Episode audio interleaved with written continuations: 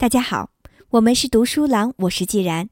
今天接着和大家分享阿弗雷德·阿德勒所著的《自卑与超越》第十一章：个体与社会。我们人类最初的梦想之一，就是跟同胞建立起友谊，成为朋友。朋友间的支持和关心，是我们人类得以发展的动力之一。家庭是一个小的社会。家庭中的相互爱护也是家庭幸福必不可少的。相亲相爱的重要性，在任何朝代、任何社会都是很重要的。第一小节：宗教信仰。最初的宗教信仰是以图腾崇拜为标志的。原始社会中，有些部落是把蜥蜴作为图腾。而有些则会把公牛或者蟒蛇作为图腾，这是最早的宗教信仰形式。有些相同图腾崇拜的部落会联合起来，将彼此视作自己的同胞。在原始部落中，这种方法可以很好的实现人们间的协作互助。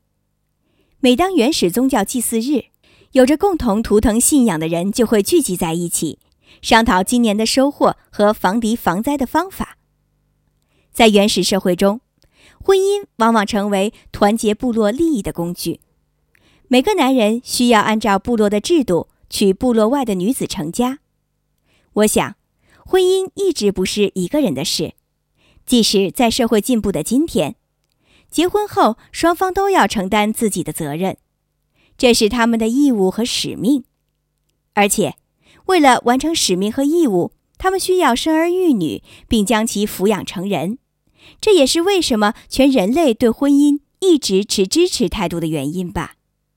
虽然我们今天来看，原始社会用图腾、风俗和一些原始制度来束缚婚姻是很荒谬的，但婚姻在当时起到的作用可不可小觑。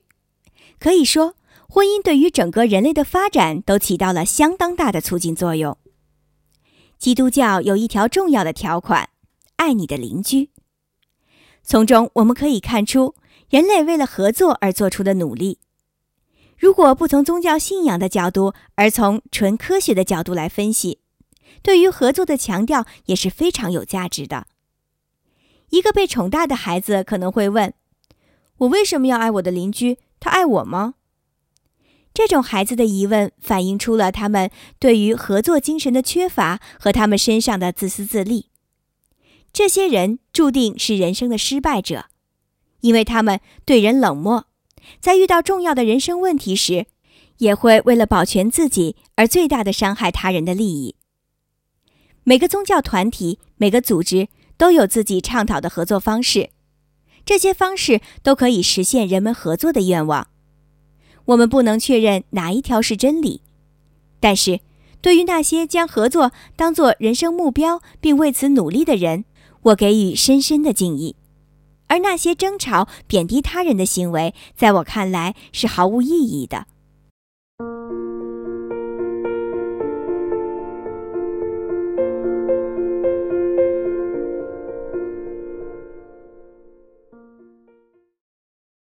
第二小节：政治活动和社会活动。世界上的政治制度多种多样。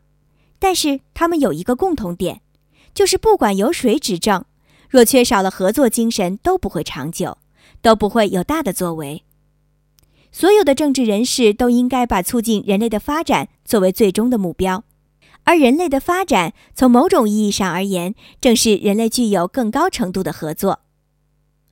不同的政党有着不同的人生观，不同的执政方法，我们不能确定哪个政党执政会更好一些。但是如果一个政党能够让党内人士更加合作，我们就认为它是好的。对于社会上的其他一些活动，我们也可以根据合作性来评判。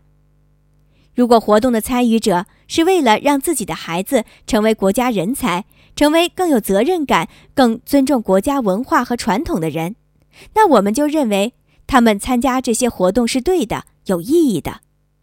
某些阶级运动。同样能够促进人类的合作和发展，所以对于他们的评判不能过于片面。如何评价阶级运动呢？从能否促进人类发展和合作来考虑。促进合作的方法有很多种，有些方法甚至并不光明正大。但只要目的是为了促进人类合作，我们就不应该不加考虑地给予反对。